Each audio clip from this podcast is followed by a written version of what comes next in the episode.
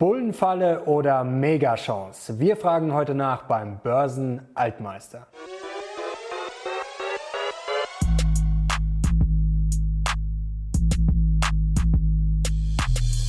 Servus Leute und herzlich willkommen in einem brandneuen Video der Mission Money. Wir sind heute zurück mit einem unserer und auch eurer Lieblingsgäste. Wahrscheinlich ist er der bekannteste Fondsmanager Deutschlands und er hat wirklich einige Börsenerfahrung. Er ist schon mehr als 50 Jahre an der Börse unterwegs. Herzlich willkommen, Jens Erhardt. Hallo, freut mich, dass ich dabei sein kann.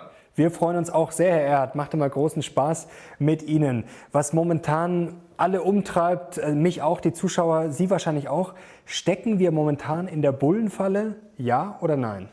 Ja, ähm, ich würde sagen, es sieht eigentlich von der monetären Seite ausgesprochen gut aus und von der markttechnischen Seite eigentlich auch. Da haben wir zwei wesentliche Bestandteile schon mal, die eigentlich keine Bullenfalle, sondern eine echte mittelfristige Aufwärtsbewegung bedeuten. Ganz kurzfristig ist natürlich eine Börsenprognose immer so ein bisschen ein Blick in die Kristallkugel. Ähm, da haben wir natürlich schon einen ganz schönen Anstieg wieder im S&P, 30 Prozent von unten. Das sieht ganz gewaltig aus, aber man geht ganz prominent vertretenen Aktien, die hochgekommen sind. Und die waren natürlich auch zum Teil geschortet. Da ist jetzt also enorm etwas eingedeckt worden und es gibt im Moment relativ wenig Shorts noch was eine markttechnische Verletzlichkeit irgendwo zeigt. Aber ich glaube trotzdem, dass wir eben hier eine markttechnische Untermauerung haben, auch wenn sozusagen die breite Masse der Aktien nicht so ganz mitgelaufen ist. Wenn Sie die Advanced die Kleinlinie nehmen, also wo eigentlich nicht die Gewichtung der Aktien eine Rolle spielt, sondern wie viele Aktien steigen eigentlich und wie viel fallen. Ich meine, für den Anleger ist es ja eigentlich ganz egal, ob er nun eine Aktie mit großer oder kleiner Marktkapitalisierung hat das ist eben eine Auswahl, die er hat zwischen zwei oder mehr Aktien. Aber Institutionen kaufen eben gerne diese ganz großen Aktien und sind auch vor allen Dingen sehr prominent in den großen Aktien im Moment investiert. Also das erinnert schon sehr an das Jahr 2000. Es ist sogar noch mehr Konzentration jetzt in der Technikaktie äh, investiert als auf dem Höhepunkt der äh, Aktienrosse 2002. Also das stimmt schon etwas bedenklich, wenn das ganze Kapital eigentlich zum großen Teil, also fast ein Fünftel, äh, nur in fünf Aktien investiert ist. Aber ich möchte trotzdem nicht hier großen Pessimismus verkünden, denn wir haben natürlich den enormsten äh, monetären Schub äh, hinter der Börse, den ich je erlebt habe. Also die amerikanische Bilanzsumme der Notenbank ist um mehr als 50 Prozent erhöht worden, jetzt in kürzester Zeit. Also sowas gab es ja noch nie. Nicht? Die hatten erst bei quantitativ Tightening ganz mühsam so von 4, 5 auf 3,7, 3,8 Billionen Dollar runtergefahren. Und jetzt sind sie von der Größenordnung jetzt auf 6,1, 6,2 in kürzester Zeit hochgefahren. Muss man sich vorstellen. Also mhm. über 50 Prozent, über 2 Billionen Dollar. Das ist also eine gewaltige Größenordnung von einem recht schwachen Zuwachs auf 23 Prozent gegenüber Vorjahr zuletzt. Also sowas habe ich noch nie gesehen, solchen monetären Schub hinter der Börse.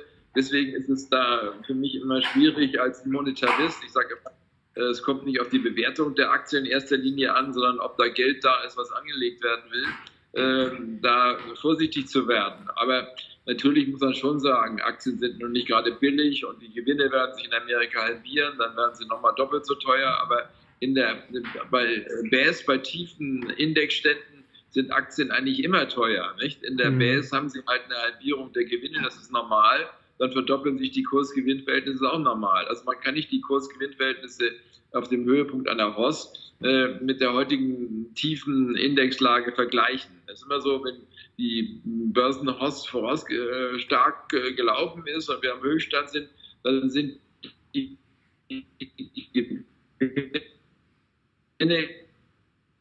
dann. Nicht? Also das könnte natürlich auch dazu verführen zu sagen, ja, es geht ewig weiter in der Hosse, weil die Kursgewinnverhältnisse nicht so hoch sind.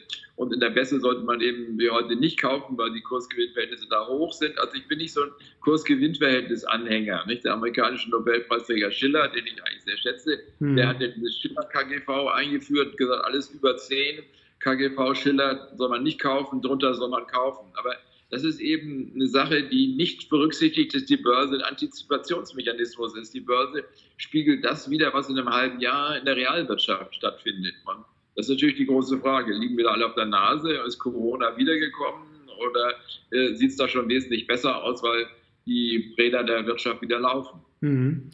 Wenn wir jetzt mal Markttechnik ähm, und monetäre Seite einfach mal rauslassen, einfach mal nur Ihr Bauchgefühl. Sie haben ja so viel Erfahrung, Sie haben das schon oft erlebt, also das Sentiment, ob die Leute gierig sind ähm, oder pessimistisch. Was sagt denn Ihr Bauchgefühl im Moment? Wo stehen wir da? Sind wir noch im Crash oder ist das vielleicht schon das Schlimmste vorbei? Also wo stehen wir? Ja, vom Bauchgefühl her ähm, ist es natürlich schwierig, hier äh, voll optimistisch zu sein. Denn äh, wenn man sieht, wie so die fundamentale Lage doch äh, rechts und links runterkracht, dann nicht, dann die einzelnen Unternehmensgewinne dann sieht, dann hat man doch ein bisschen ungünstiges Bauchgefühl. Der Kopf sagt vielleicht, ja, da ist eben so und so viel Geld da und äh, da hat man eben auch so und so viel, nicht nur von den Notenbanken ins System reingeschoben, wie ich von erwähnte, sondern auch von den Regierungen. Da werden ja enorme Defizite jetzt produziert. Nicht? Und Kurzarbeitergeld in Deutschland geht jetzt hoch, praktisch für Familien mit Kindern 87 Prozent. Also da kann man auch sagen, naja, also das wird alles nicht so schlimm äh, vom Kopf her so hält wie noch nie. Also ich finde es richtig, dass es gemacht wird. Ich habe auch keine Angst vor den Schulden, die dabei entstehen. Da sagen ja manche Leute, es gibt Inflation dadurch und das ist alles ganz gefährlich. Ich glaube, es wäre eher gefährlich, wenn man nichts macht. Dann kriegen die Leute mhm. recht, die also die, den Crash immer und auch den Wirtschaftscrash und wirklich schlimme Zeiten vorausgesagt haben, dann würde wirklich, glaube ich, eine echte Depression für, vor uns liegen, die selbst in der, in der 29-32-Phase äh, dann wird es schlimmer werden als 2932 in der Weltwirtschaftskrise. Also es ist richtig, dass es gemacht wird von den Notenbanken und von den Regierungen. gibt gar keinen anderen Weg. Nicht? Ob man sagt, naja, das geht die Verschuldung ja zu hoch, das, daran darf man jetzt nicht denken. Da kann man also, wenn die Wirtschaft wieder läuft, da, da denken, ne, überlegen, was er macht. Aber auch Steuererhöhungen würde ich falsch sehen, denn das wirkt die Konjunktur ja wieder ab. Mhm. Man sollte eher den Solidaritätszuschlag vorziehen. Aber zurück zu Ihrer Frage mit dem irreführen kann. Nicht? Also man sollte meinen, wenn jemand das so lange macht wie ich, dann äh, hat er schon ein Gefühl dafür. Aber die Situation ist ja doch eben diesmal so neu, dass es eben eine, eine Börsenbeste war, die A unheimlich schnell kam, wie noch nie, und B nicht durch die üblichen Bestfaktoren ausgelöst wurde, die wir sonst eigentlich immer gehabt haben. Wir haben die beiden letzten großen Crashs da 2000, 2007, das waren ja wirklich üble Rückgänge, aber mhm. auch 1929, 32, das waren alles Bessen, die durch Notenbankbremsung in Amerika ausgelöst wurden. Also in allen drei Fällen wurden die Zinsen am kurzfristigen Markt auf circa 6% hochgenommen und dann kam die Korrektur ins Stolpern und dann kam der Dominoeffekt, dann machte man noch den Fehler in der Weltwirtschaftskrise, dass man die Banken zum Großteil pleite gehen ließ und man kann sich ja vorstellen, was passiert, wenn das Geld auf der Bank weg ist. Nicht? Und äh, aus der Sicht ist es eigentlich eine völlig neue Bässe, aber ich denke, dass man unterm Strich doch sagen kann, zumindest, äh, dass wir wohl die Tiefs hinter uns haben. Vielleicht gibt es nochmal einen Test der Tiefs, äh, weil auch nicht ganz, aber dass wir nochmal rückwärts gehen und dann mhm. ein Bodenbild machen. Also diese Idee, dass alle meinten, ja, es wird ein U und jetzt scheint es doch ein V eher zu werden. Nicht? Also man, die Pessimisten sagen, es wird eine L und äh, da gibt es da verschiedene Meinungen, aber die wenigsten haben gedacht, dass es so kommt wie jetzt. Nicht? Also die meisten haben gedacht, das braucht jetzt erstmal und normalerweise haben solche hm, Maßnahmen von Notenbank und Regierung, vor allen Dingen die Notenbankmaßnahmen, haben meist eine Zeitverzögerung von circa sechs Monaten. Also da sowohl für die Korrektur wie für die Börse. Also da ist schon erstaunlich, dass es so schnell wieder hochgegangen ist. Mhm. Und was auch erstaunlich ist, finde ich, wenn ich das noch kurz anfügen kann, äh, dass eben gerade die Tech-Aktien, in denen die Anleger am meisten investieren gehalten haben, die Marktkapitalisierung der Tech-Aktien liegt, glaube ich, jetzt 6, 7 Prozent unter dem Allzeithoch. Also da ist eigentlich so gut wie gar nichts passiert in den mhm. großen Tech-Aktien, weil da auch so ein Host-Konsortium ist, nach dem Motto, da kaufen wir jeden Dip, da kaufen wir immer wieder zu und, und nichts wie rein. Äh, da hat es also nicht diese Korrektur gegeben, die man eigentlich normalerweise für eine richtige äh, Korrektur Struktur, die den Markt bereinigt, bräuchte. Nicht? Also wir haben eigentlich nicht so eine saubere äh, Korrektur. Eine richtige Korrektur wäre, dass jeder sagen würde, oh Gott, gehen Sie mit Aktien weg, das ist ja doch nichts, da mhm. habe ich nur verloren, die habe ich alle verkauft. Ähm, Aber es gibt auch positive Effekte. Wenn Sie zum Beispiel letzten Tage sehen, dass so zum Beispiel Daimler mit, mit 80 Prozent nicht fällt, das ist schon mal ein erster guter Hinweis, dass der Markt schon ziemlich bereinigt ist. Also bei den wenigsten Aktien, die mit schlechten Meldungen kommen, kommen da haben sie einen riesigen Absturz.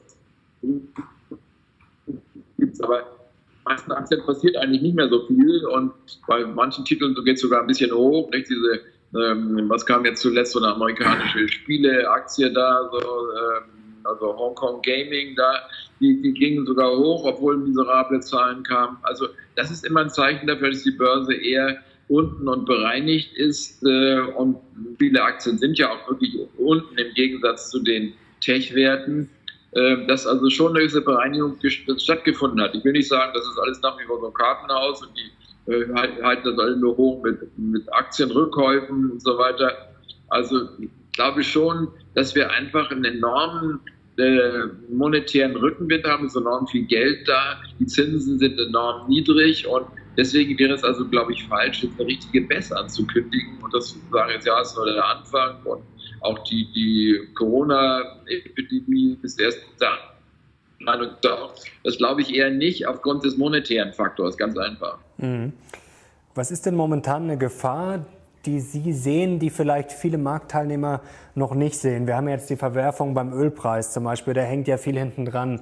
Zum Beispiel die Schwellenländer, Hochzinsanleihen, also die Verschuldung der Unternehmen, das teilweise äh, vor kurzem in der Finanzwoche habe ich das auch gesehen, dass Sie darauf verwiesen haben, dass da schon gewisse Risiken da sind. Was sind denn so Risiken jetzt außer Corona? Da schauen ja im Moment alle drauf, was manche vielleicht nicht auf dem Zettel haben, was dann gefährlich werden könnte.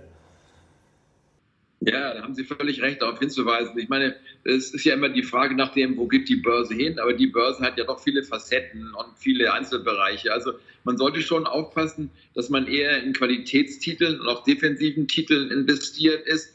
In den anderen Bereichen kann es eben doch Konkurse geben und dann ist es, der Staat hat sich beteiligt und dann ist man aller Commerzbank dann hinterher nicht so glücklich. Also es gibt auch äh, Sektoren dann, die äh, wenn sich da heute der Staat beteiligen würde, dann könnte ich mir vorstellen, dass solche Aktien erstmal längere Zeit out sind. Das haben wir, wie gesagt, Stichwort Commerzbank gesehen bei der letzten äh, ähm, Bässe. Also man muss schon versuchen, Titel zu nehmen, die auch einigermaßen gut über die Runden kommen. Zum Beispiel würde ich sagen, der ganze Healthcare-Bereich ist eigentlich im Wesentlichen ein Bereich, der sehr interessant sein kann bei vielen Titeln. Nicht? Also unseren Fonds haben wir zum Beispiel Roche sehr prominent vertreten. Das wäre auch so Qualitätstitel ist natürlich jetzt kein Titel, der nur überraschend schon stark steigen kann. Der hätte sich gut gehalten. Aber das wäre auch was Defensives, wo nach meiner Meinung das Chance-Risiko-Verhältnis nicht so schlecht ist. Aber für jemanden, der nun den ganz überraschend starken Anstieg sucht, ist sowas dann nichts. Aber da gibt es ja auch äh, Mittel, die, die, die jetzt äh, die da die Gesellschaft, die auch recht prominent bei uns in den entsprechenden Fonds vertreten ist, diese Gilead da, das wäre vielleicht eine spekulative Geschichte, ähm, die man nennen kann. Also solche Bereiche, die also unabhängig von der Gesamtkonjunktur äh, Chancen haben, sich ganz gut zu entwickeln, sind, glaube ich, eine Idee. Aber auch der ganze Internetbereich. Nicht? Die Leute äh, gehen jetzt nicht mehr los und, und, und schauen dann vor Ort im Geschäft, was sie sich kaufen sollen, sondern die schauen im Internet rum, was sie sich äh, kaufen sollen. Und bei vielen Gesellschaften ist der Anteil des Internet, des Online-Geschäfts ja also ganz gewaltig gestiegen zuletzt. Also da gibt es auch interessante Unternehmen, die, die äh, entweder im, ähm, direkt im Handel davon profitieren oder auch eben die Technik für all diese Dinge da dort zur Verfügung stellen. Zum Teil muss man in dem Sektor natürlich auch aufpassen, da äh, gerade auch, äh, wir, wir machen jetzt auch viele Videokonferenzen in der Firma einige Titel, die sind also auch schon ein bisschen weggelaufen, nach meiner, äh, mhm. meiner Meinung. Aber es gibt trotzdem, glaube ich, einige auch ganz große. Also äh, unter unseren fünf größten Titeln, die wir haben, da befinden sich äh, größtenteils also auch amerikanische äh, Titel, die was im Internet zu tun haben. Nicht? Also äh, ich glaube, den größten Titel, den wir haben, ist Amazon. Das ist natürlich vielleicht auch nicht gerade irgendwas, was ein Schnäppchen hierher zu, weil sie auch fast schon allzeit hoch sind. Aber ich könnte mir vorstellen, dass also mittelfristig das Chance-Risiko-Verhältnis für so Gesellschaften, die zwar teuer sind, äh, aber nicht zu teuer vom, vom, vom Wachstum her und äh, von der ganzen Branche her, dass die auch weiter, glaube ich, ganz gut laufen können. Widerspricht so ein bisschen meiner Bemerkung von vorhin, dass es auch noch keine Korrektur gegeben hat, aber die Korrektur ist auch deshalb nicht gekommen, weil die Gewinne da ganz gut laufen und weil diese großen Gesellschaften auch sehr viel Cash haben mhm. und dann eben auch ihre Aktienrückkäufe fortsetzen können, während zum Beispiel Titel, die der, also jetzt äh, spezielle Probleme aufgrund der augenblicklichen Situation haben, ihre Aktienrückkäufe gestrichen haben und die werden dann wahrscheinlich dann nicht so gut laufen. Also man muss mal aufpassen mit dem antizyklisch und prozyklisch. Nicht? Also zum Beispiel britische Aktien, die werden schon von privaten und institutionellen Anlegern weltweit seit Jahren gemieden. Da hätte man sagen können, da hätte man längst ein paar reingemusst, aber sie haben trotzdem relativ schlecht abgeschnitten und da hat man nicht viel verpasst. Ähm, also wenn man jetzt auch so meint, also Stahlaktien oder irgend so etwas, ist ja vielleicht irgendwie ganz unten. Ähm, bei vielen Dingen muss man aufpassen oder vielen Aktien muss man aufpassen, dass man da nicht falsch pro, äh, antizyklisch handelt und dann irgendeine ähm, Titel kauft, der wahrscheinlich nicht so schnell auf die Beine kommt. Also Prozyklik äh, macht manchmal auch Sinn. Nicht? Also man möchte natürlich immer billig und unten kaufen, aber Value zum Beispiel ist im Grunde out seit 2008. Nicht? Seit mhm. 2008 Wachstum besser. Also da muss man vorsichtig sein solchen Regeln, die äh, einfach sagen, ja, kaufe unten billig, auch Warren Buffett mäßig und so weiter. Aber der tut sich auch schwer mit 120 Milliarden Kasse und hat da value-mäßig nichts Vernünftiges gefunden seit einiger Zeit. Also der Markt ist schon äh, schwierig, aber ich denke, die Trends ändern sich häufig an der Börse eben nicht so viel, wie man denkt. Antizykliker sagen, ja, der Trend ändert sich, jetzt kaufe ich ganz unten, aber der Prozykliker sagt, der Trend geht weiter. Nach meiner Erfahrung, und die ist ja doch ziemlich lange, äh, da haben sich Trends eigentlich immer fortgesetzt. Also auf irgendein Pferd zu setzen, was bisher gut gelaufen ist, macht meistens mehr Sinn, als so nach dem mhm. Antizyklen im Keller zu suchen. Also gilt dann weiterhin Buy High, Sell Higher. Also kann man vielleicht sogar davon ausgehen, dass die Großen jetzt noch größer werden, gerade durch die Krise. Ähm, wird das schwierig für ETF-Fans dann vielleicht in Zukunft? Also kann es sein, dass der Markt an sich ich sag mal, relativ dünn wird oder relativ schlecht läuft in den kommenden Jahren, dass man wirklich noch mehr schauen muss, jetzt solche Player wie Amazon, dass die wirklich weiterhin durch die Decke gehen und dann, sage ich mal, der breite Markt vielleicht schon, ja, vielleicht läuft der richtig schlecht in den kommenden Jahren, weil da einfach viele Unternehmen drin sind, dann auch, die einfach Probleme haben. Ja, genau, genau. Man kann diese Makroindikatoren natürlich immer äh, wirklich sich zuerst vor Augen halten, was ich auch mal tue, diese monetären Seiten wie, wie teuer oder billig sind Aktien im Vergleich zu Anleihen, wie viel ist das Geldmengenwachstum und so weiter. Aber der nächste Schritt ist natürlich wirklich, dieses richtige Unternehmen rauszusuchen. Und äh, wenn in der allgemeine Bässe äh, herrscht, das haben wir ja gesehen, in den Bässen der letzten Jahrzehnte, da, dann hilft das auch wenig, einen guten Titel rauszusuchen. Da fällt dann noch ein bisschen weniger. Aber wenn die Notenbanken weiter so viel Geld reinschieben, dann könnte ich mir vorstellen, dass die Qualitätstitel doch eben weiterlaufen, auch wenn sie nicht, äh, nicht gerade billig sind. Aber wenn sie wiederum sehen, dass die auch teuer, äh, weil eben die Gewinne, die Gewinne so gestiegen sind in der Zwischenzeit. Also dieses Buy High, Sell Higher ist vielleicht keine so ganz dumme Sache, auch wenn einem das natürlich schwer von den Lippen kommt, äh, wenn man also auch ein vorsichtiger Anleger ist, der nicht die Leute irgendwie zu Höchstkursen in irgendwas reinhetzen will. Aber jetzt irgendwas ähm, zu kaufen, was optisch billig ist und nachher gehen die dann pleite, das ist natürlich auch nicht gerade die richtige Strategie. Was wären denn aus Ihrer Sicht jetzt so klassische Value-Fallen? Also da fallen ja mir sofort die Autobauer ein, eine TUI, Tourismusbranche. Was ist denn aus Ihrer Sicht momentan optisch billig, aber wo Sie sagen, um Gottes Willen, das würde ich jetzt lieber nicht kaufen? Also wir haben von der Firma also nach wie vor keine Banken, was ja seit Jahren richtig war aber auch keine, äh, keine Autos und Autozulieferer. Das kann natürlich sein, dass sich da alles dreht, aber wenn Sie sehen, dass selbst auch in China das Ganze nur relativ mühsam wieder hochkommt, da könnte ich mir vorstellen, dass die Autobauer vor längeren Durststrecken stehen. Ich meine, wir haben in Deutschland auch das Problem, äh, dass wir uns auch noch diese Dieselsache aufgeheizt haben. Ähm, äh, da haben wir also Probleme aus mehreren Seiten. Der ganze Tourismus könnte ich mir auch vorstellen, dass der sehr lange braucht, selbst wenn alles wieder freigegeben würde äh, von Staatsseite, was ja gar nicht so schnell in Sicht ist, dann könnte ich mir vorstellen, dass viele Leute aus Angst doch erstmal, das hat man das auch in China sogar gesehen, erstmal noch nicht wieder ins Restaurant gehen, noch nicht wieder eine Kreuzfahrt buchen. Also, dass da das sehr schleppend wieder in, in Gange kommt, kann sein, dass man im halben Jahr sagt, oh, das ist ja alles längst vergessen, aber mhm. das glaube ich nicht so ganz. Und wenn die Virologen recht behalten, müssen wir auch einige Zeit mit der Geschichte leben. Also, da würde ich beim Tourismus auch vorsichtig sein. Also das widerspricht eigentlich meiner, meinem Wunsch, immer irgendwie antizyklischen, wirklich billigen Titel rauszufischen und Äh, vor Corona schien mir auch gerade TUI äh, eine recht preiswerte Aktie.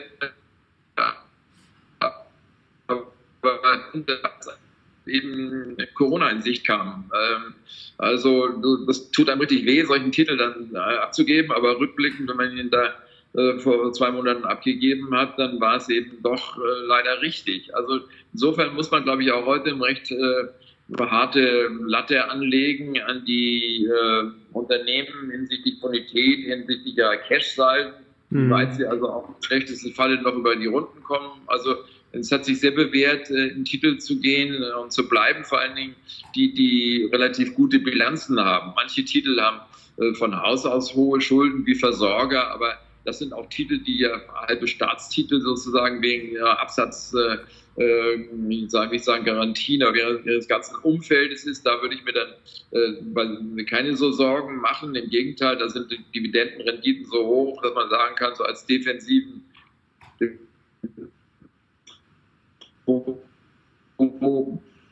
nicht schlecht so, besser als Anleihen. Ähm, aber äh, im Wesentlichen sollte man versuchen, doch Titel mit möglichst wenig Schulden zu kaufen. Mhm. Zuletzt haben Sie aber auch geschrieben, bei den Internetaktien, die ja durchaus momentan hoch im Kurs stehen nach wie vor, die dagegen hauptsächlich von Werbeeinnahmen abhängen, sollte man vorerst besser meiden. Also wäre das dann so eine Facebook zum Beispiel, wo man eher ein bisschen aufpassen müsste? Ja, ja, das, das stimmt natürlich. Also viele sind eben doch von Werbeeinnahmen abhängig, aber äh, trotzdem haben sie dann auch in anderen Bereichen wieder ganz geschickt jetzt Wachstumsbilder aufgetan. Also ähm, man muss eben sehen, ob die wirklich äh, entsprechenden Internetaktien weitestgehend von Werbung abhängen, die jetzt, äh, jetzt noch eingeschränkt wird. Nicht? Also auch wenn sonst die Unternehmen fragen, was macht ihr denn jetzt eigentlich, dann sagen die fast alle, ja, wir setzen die Kosten runter und wir, wir managen unser Cash, versuchen möglichst zu behalten. Wir ziehen Bankkredite und holen uns das Geld aufs Konto, damit wir also auch bei schlimmeren Zeiten gut über die Runden kommen. Und hier, da äh, haben Sie natürlich völlig recht. Da, also da äh, muss man eben aufpassen. Wie sieht es denn jetzt mit den Aktienrückkäufen aus? Also das war ja schon eine massive Stütze in den letzten Jahren. Wenn das jetzt zurückgefahren wird und einige Unternehmen werden das zurückfahren müssen, weil sie ja vielleicht auch dann irgendwie Schulden bedienen müssen oder einfach weniger verdienen, wie viel könnte das denn ausmachen unterm Strich? Also können wir das vielleicht jetzt noch gar nicht abschätzen? Also merkt man das erst in einem Jahr, was dann da fehlt? Oder lässt sich das anders irgendwie auffangen? Also ich fürchte schon, dass das einen Einfluss hat. Ich meine, Aktienrückkäufe gab es ja eigentlich im Wesentlichen nur in Amerika. In Europa waren die eigentlich verschwindend gering. Ein bisschen noch in Japan, aber das war auch nur ein Zehntel von dem äh, von Amerika, auch bezogen aufs Bruttosozialprodukt, sind ja ein Drittel kleiner. Da ist der Einfluss, glaube ich, nur in Amerika größer. Und äh, bei den äh, Tech-Aktien, die sind ja diejenigen, die eigentlich das beste Cash äh, von allen haben. Ich glaube, mhm. die fünf größten haben so 250 Milliarden so ungefähr. Und äh, da können die noch einiges machen. Aber man bedenkt, dass also vor zwei Jahren die Aktienrückkäufe noch fast bei einer Billion waren. Äh, das waren also nicht nur die Tech-Aktien, die zwar pro Einzelaktie am meisten gekauft haben, aber es haben ja, glaube ich, von 500 S&P-Aktien da 450 Aktien zurückgekauft oder so ähnlich. Und da werden die meisten nach meiner Meinung, also ein Drittel, glaube ich, mindestens ein Drittel ist jetzt schon gestrichen, schon bisher. Also Jahr ist ja noch äh, erst am ersten Drittel sozusagen. Äh, da ist, ist, ist erst ein Drittel der bisherigen Aktienrückkäufe gestrichen worden. Also das wird sicher weitergehen und das könnte die USA doch belasten. Also man muss auch aufpassen, dass man nicht sagt, jetzt bricht da eine riesen Rosse aus, nur weil die Notenbank so wahnsinnig viel Geld reinpumpt. Also mhm. ja, Angebot und Nachfrage an der Börse hängt eben auch sehr damit zusammen, ob die Nachfrage durch Aktienrückkäufe eben hoch bleibt. Und die war sehr hoch und die wird jetzt sicherlich schlechter sein. Aber die anderen Märkte dürfte dieser Punkt nicht beeinflussen, weil da eben kaum nennenswert äh, Beträge an Aktienrückkäufen da waren. Also mhm. vielleicht gibt es ja sogar ähm, am Ende dieser Outperformance von Wall Street in den kommenden zwölf Monaten, weil eben Wall Street, glaube ich, in der Vergangenheit deshalb besser gelaufen ist, weil die Aktienrückkäufe da waren. Vielleicht auch noch etwas, weil äh, Trump 5% Staatsdefizit gemacht hat und wir Überschüsse hatten im Staatshaushalt. Aber das hat sich inzwischen ja auch umgekehrt. Also in Deutschland könnte die Staatsverschuldung davon 55, 57, irgendwo wo wir jetzt sind, da auf 75 Prozent, 20, knapp 20 Prozentpunkte hochgehen. Also die Amerikaner haben bisher Rückenwind durch mehr Staatsverschuldung gehabt, aber da könnte Europa auch einen gewissen Rückenwind ja jetzt haben durch mehr Staatsverschuldung. Äh, das wäre das Fälschlichste, was man machen kann, wenn man jetzt in, in schlechten Wirtschaftszeiten das durch Steuererhöhung wieder reinholen will. Das hat man in der Wirtschaftskrise gemacht. Da war die Idee vom Budgetausgleich da immer noch sehr groß. Auch gleich nach der Krise hat man 1936 dann auch wieder eine Normalisierung der Bankbilanz, der Zentralbankbilanz dann vorgenommen. Das ging schwer ins Auge. Also man muss eigentlich jetzt Gas geben und gar nicht genau hinschauen, ob die Verschuldung etwas höher oder niedriger ist. Das ist auch ein ganz wichtiger Punkt, aber der wird, glaube ich, auch im Moment richtig gemacht. Also insofern haben wir vielleicht sogar äh, ein Ende dieser Outperformance von, von Amerika, dass also Europa und Asien äh, da relativ zumindest nicht mehr schlechter abschneidet, sagen wir mal so. Mhm. Was mich jetzt interessieren würde, wie ein Jens Erhard ähm, Cash-Management betreibt. Also, sag mal, vorm Crash, äh, wie hat es da ausgesehen? Also haben Sie da schon Cash aufgebaut? Sie hatten ja geschrieben, dass Sie eigentlich im Januar auch schon ein bisschen skeptisch waren. Jetzt nicht wegen Corona, sondern auch wegen der Markttechnik. Also, wie, wie halt wie halten Sie Cash und wie kaufen Sie dann nach? Also haben Sie da auch so ein, so ein Playbook dafür, also so ein Handbuch, dass Sie jetzt sagen, okay, wenn es um 10 Prozent fällt, dann kaufen wir so viel nach, wenn es um 30 Prozent fällt, kaufen wir so viel nach, also dieses Pyramidisieren oder wie kann man sich das vorstellen? Ja, wir haben ja doch Glück gehabt dieses Jahr, das sieht man auch in der Performance der Fonds, der, der, der, der unser größter Fonds ist jetzt 2% minus in diesem Jahr. Also das äh, war ein bisschen Glück insofern, als wir natürlich Corona auch nicht geahnt haben, sondern einfach am Jahresanfang habe ich gesehen, nach der markttechnischen äh, Börsenbeurteilung war das wieder mal so ein Fall wie, wie Anfang 2018, mhm. dass also die Gier bei 100 Prozent lag und die Vorsicht bei Null so ungefähr. Da gibt es ja jede Menge Indikatoren dafür, Put-Call-Ratio und so weiter. Da waren wir vorsichtig und da haben Sie recht, dann baut man Cash auf und fragt sich eigentlich wie. Denn wenn es auf dem Konto liegt, dann fragt man sich auch, ob das in Zeiten der, der und zweitens äh, hat man natürlich auch bei Fonds immer die, den Negativzins zu zahlen von circa einem halben Prozent da, äh, an die Banken, die hinter den Fonds stehen. Also da hat, tut man sich richtig schwer. Früher hat man einfach Cash gemacht und gesagt, das liegt da gut. Oder hat vielleicht auch eine Bundesanleihe gekauft. Das haben wir gemacht in den beiden vorangegangenen Crash, ähm, weil mir das auch nicht so ganz sicher schon damals vorkam. Äh, dass auch wirklich auch das Geld bei der Bank ganz sicher ist. Äh, aber diesmal äh, waren also Bundesanleihen mit Negativzins äh, versehen, die, die Konto auf dem Konto liegend war Negativzins. Also ich habe dann verzweifelt versucht, irgendwelche Abfindungskandidaten zu finden, wo man also davon ausgehen kann, dass der Kurs gleich bleibt oder auch Versorger oder Titel, die, die wirklich eine ganz geringe Volatilität haben, äh, wo man davon ausgehen kann, dass sie eben äh, das so eine Art Cash-Ersatz ist.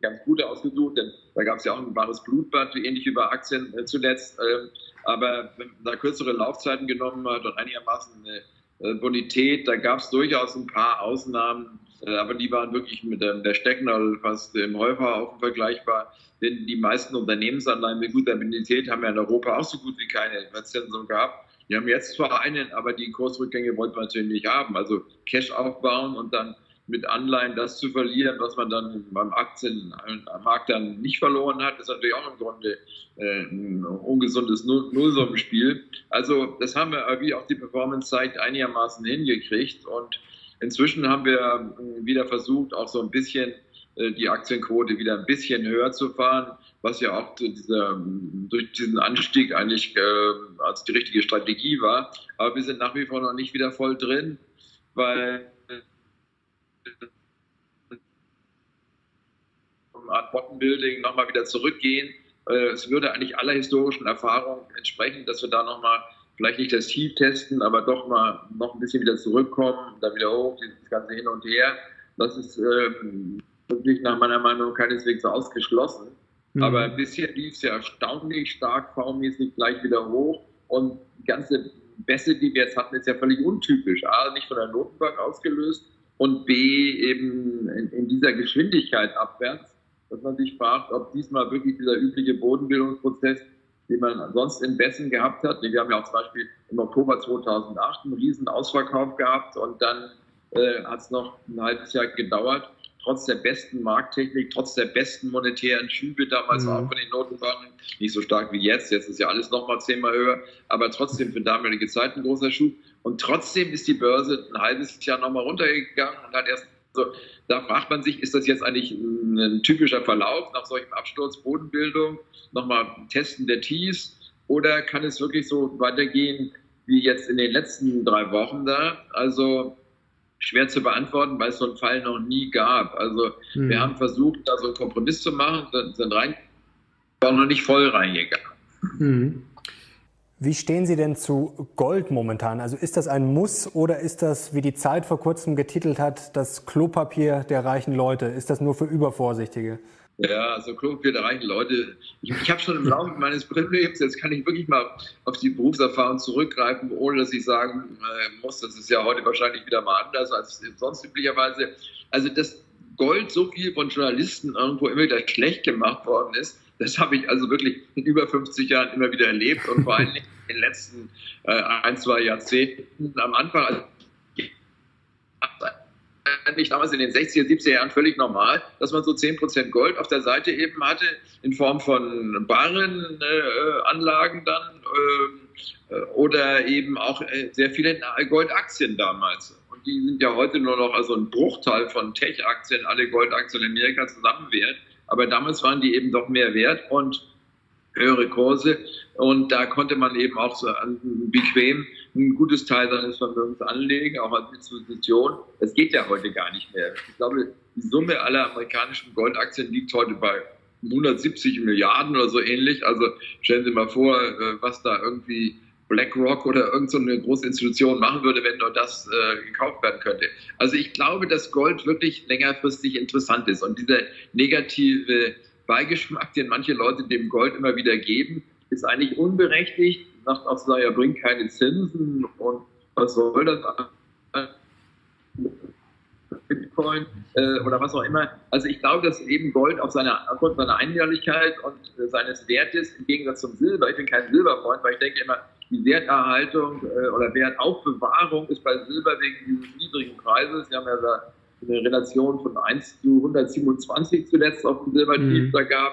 Da ist es jetzt sehr mühsam, äh, mit Silber sein Geld äh, anzulegen. Außerdem hängt Silber immer sehr stark mit von der Konjunktur ab, die Nachfrage da. Mhm. Und äh, bei Gold wiederum ist es eigentlich so, dass das eigentlich doch im Wesentlichen so eine Art Geldersatz ist und auch immer war. Und Gold hat wirklich, da können Sie tausende von Jahren zurückgehen, schon also den Wert erhalten. Und ich denke, dass das auch in Zukunft kommt. Und man ist natürlich so, dass auch mich ein ungutes Gefühl beschleicht, wenn jetzt solche Wahnsinnsschulden überall aufgetürmt werden und äh, so viel Geld gedruckt wird, wieder im Zuge von Quantitative Easing.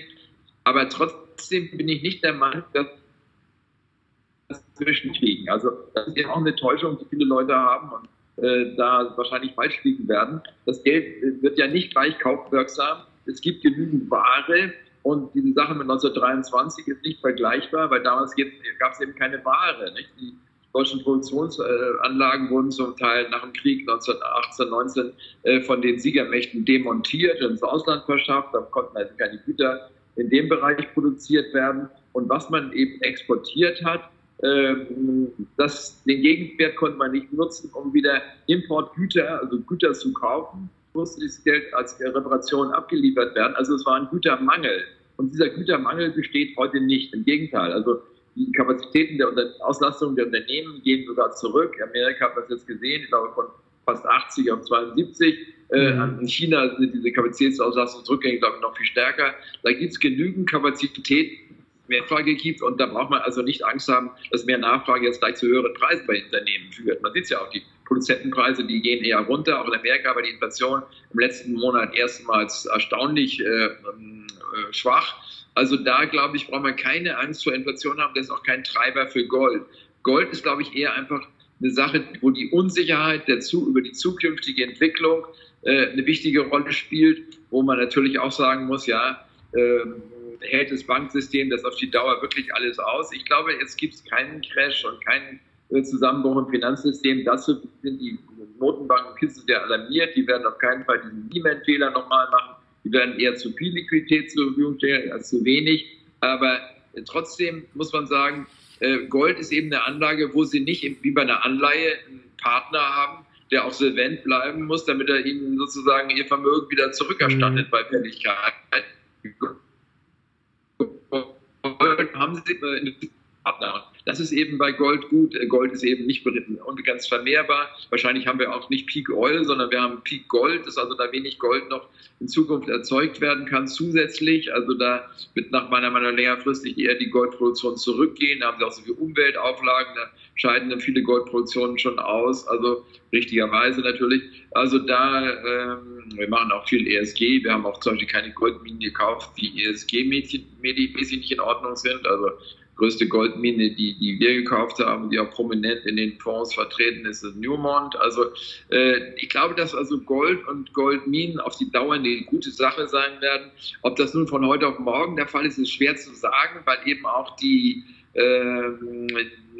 die Markttechnik zurzeit ziemlich viele Optimisten für Gold zeigt. Aber was mich wiederum äh, etwas äh, sozusagen mh, weniger vorsichtig stimmt,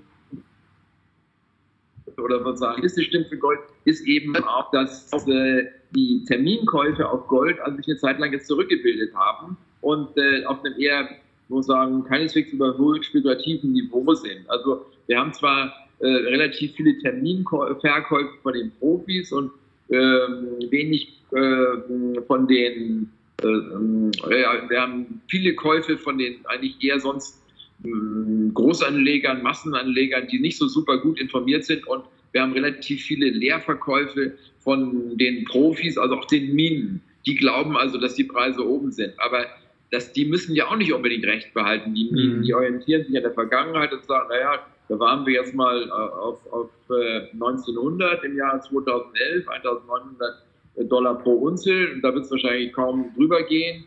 Äh, aber es kann natürlich sein, ich habe das selber im letzten Jahr schon als Prognose gegeben, dass wir durchaus auf 2000 gehen können. ist auch sogar über 2000 sieht, eine amerikanische Großbank, also bestimmt nicht irgendein kleines Institut, hat zuletzt gesagt, äh, sehen sogar auf 3000 auf die Dauer den Goldpreis. Also ich könnte mir wirklich vorstellen, dass wir auf mehrere Jahre Sicht da äh, Preise haben werden, wo wir uns noch äh, wundern, dass es so hoch gelaufen ist, oder diejenigen, die investiert sind, werden sich freuen. Also ich glaube, ein gesunder äh, Beitrag äh, oder Depotanteil an Gold ist nach wie vor sinnvoll, auch bei den Fonds und erfolgreiche Fonds in Deutschland. Da unser Haus gibt ja auch andere sehr große Häuser, die da sehr gut disponiert haben. Die haben damit richtig gelegt und ich könnte mir vorstellen, dass es auch so bleibt. Mhm. Ich höre jetzt raus, äh, Sie erwarten keine Hyperinflation. Ähm, Halten Sie es für wahrscheinlicher oder für möglich, dass wir diese Japanisierung auch in Europa erleben? Also vielleicht schon eher deflationäre Tendenzen? Und wenn ja, was würde sich daraus ergeben? Also für die Wirtschaft, für die Börse? Fragt mal, wo ist der Präzedenzfall? Wie war es in der Vergangenheit? Und da bietet sich ja Japan als gutes Beispiel an. Die haben drei, vor 30 Jahren angefangen mit riesigen Neuverschuldungen und die Staatsverschuldung auf über 100 Prozent hochgesetzt. Da hat der Rogoff, amerikanischer äh, Nobelpreisträger, gesagt, ja, also über 100 Prozent da bricht alles zusammen, da gibt es kein Wirtschaftswachstum mehr, dann machen die Anleger nicht mehr mit und dann geht die Währung kaputt und so weiter. Äh, Inflation haben viele auch vorausgesagt. All das ist ja nicht gekommen. Also wir haben weder einen Währungszusammenbruch in Japan gehabt, im Gegenteil, die Währung hat sich also äh, mit dem Dollar am besten entwickelt.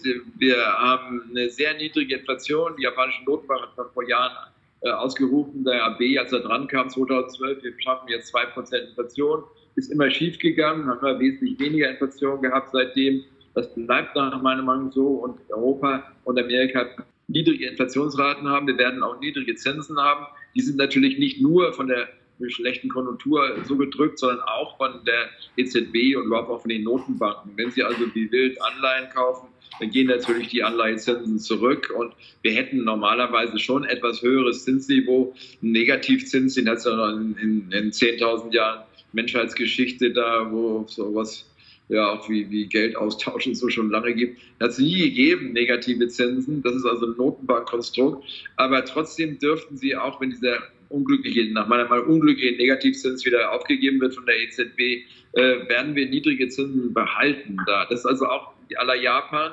Äh, aber Ihre Frage auch, welche Anlagepolitik ist da dann angemessen? Nicht? Also man muss natürlich trotzdem versuchen, in so Zeiten von Nullzinsen irgendwas zu finden für den Kunden oder den Fonds, äh, das sich verzinst. Und da äh, wird es zugegebenermaßen immer schwieriger, weil wirklich risikolose Anlagen, Staatsanleihen wahrscheinlich weiterhin so um die Null bringen werden. Mhm. Also da äh, hat es wenig Sinn, das hatte ja auch nochmal letztes Jahr Sinn, da Langläufer zu kaufen, als die Zinsen runterkamen. Aber ich glaube nicht, dass man in Amerika dieses Experiment mit Negativzinsen machen wird. Die sind bei Null jetzt angelangt und werden nach meiner Meinung da voraussichtlich nicht runtergehen. Die werden eher quantitativ Easing verstärkt weitermachen. Wie ich schon sagte, die haben die Notenbankbilanz da ja wirklich um über 50 Prozent hochgehauen. Das ist quantitativ Easing, aber die werden nicht jetzt die Zinsen noch tiefer senken. Das bringt nach meiner Meinung auch nichts. Ein Unternehmer wird nicht mehr investieren, weil er jetzt da noch ein bisschen Achtel oder so weniger Zinsen zahlen muss. Der orientiert sich nach der Wirtschaftsentwicklung. Also, was macht man? Man wird also auf jeden Fall äh, versuchen müssen, irgendwas zu finden, was Zinsen bringt. Vielleicht die, die äh, muss man aufpassen, dass man eben da nicht äh, was qualitätsmäßig Schlechtes findet, muss man ähnlich genau analysieren wie bei einer Aktie. Es gibt es immer noch ab und zu, dass man sagen kann, da ist die Wahrscheinlichkeit, dass die, die, die Anleihe zurückgezahlt wird, äh, doch sehr groß und bringt ein bisschen Zinsen noch. Das ist einerseits eine Möglichkeit. Aktien gibt es auch Dividendenaktien. Wobei man ja auch wieder zurückblickend sagen muss, die letzten Jahre haben Dividendenaktien wirklich nicht überragend abgeschnitten und manche, bei denen sind jetzt die Dividenden ausgefallen. Auch wenn der Staat sagt, hier, jetzt kriegst du Geld von uns, darf er natürlich auch Dividende ausfallen lassen. Und die europäischen Finanzbehörden haben ja auch zu vielen Finanzgesellschaften in Europa gesagt, also zur Stabilisierung des Finanzsystems schüttet man nichts aus. Äh, da ist man natürlich dann auch bei der Suche auf, äh, äh, nach Rendite dann äh, in der Sackgasse.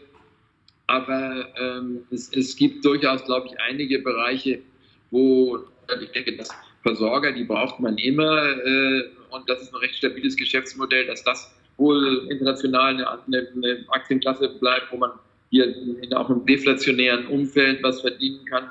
Oder in, in, Zeiten, wo nichts wächst, da sucht man eben Aktien, die überdurchschnittlich wachsen. Deswegen mhm. gehen die US-Tech-Aktien so lange so gut, dass man eben sagt, ja, da äh, hat man eben doch äh, einen Bereich, wo man eben über die höheren Gewinne und damit auf die Dauer sinkende Kurs-Gewinn-Verhältnisse ähm, doch einen Wertanstieg über steigende Aktienkurse daneben. Also so in dieser Art würde ich mal versuchen zu operieren. Zum Beispiel sonst aber in Sachen Sachwerte, auch Rohstoffe äh, und so weiter zu investieren, ist wahrscheinlich nicht so gut. Ich glaube, dass Gold eine andere, ganz andere Kategorie ist, aber andere Sachwerte im Rohstoff Öl in einem Abwärtstrend bleiben, also auch Kupfer und all solche Dinge würde ich also nicht jetzt als Investition empfehlen. Dann, äh, da müsste schon ein Riesenboom der Konjunktur für uns stehen, jetzt den ich nicht sehe.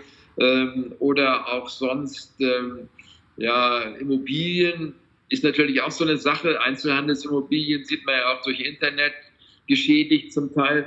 Wohnimmobilien werden sicher in weiten Teilen der Welt immer nach wie vor noch gesucht sein und auch relativ stabil sein, aber äh, zum Beispiel Büroimmobilien kommt auch die darauf an. Große gehen wahrscheinlich nicht so gut, kleinere Büroimmobilien gehen manchmal vielleicht besser, hängt auch je von der geografischen Lage ab oder auch vom Land. Die Verschuldung im Immobilienbereich ist zum Beispiel in äh, Kanada und in Australien, aber auch teilweise in Skandinavien wirklich sehr, sehr, sehr hoch. Also mhm. da könnte ich mir vorstellen, dass die Immobilienpreise in diesen Märkten runterkommen, in New York, Manhattan,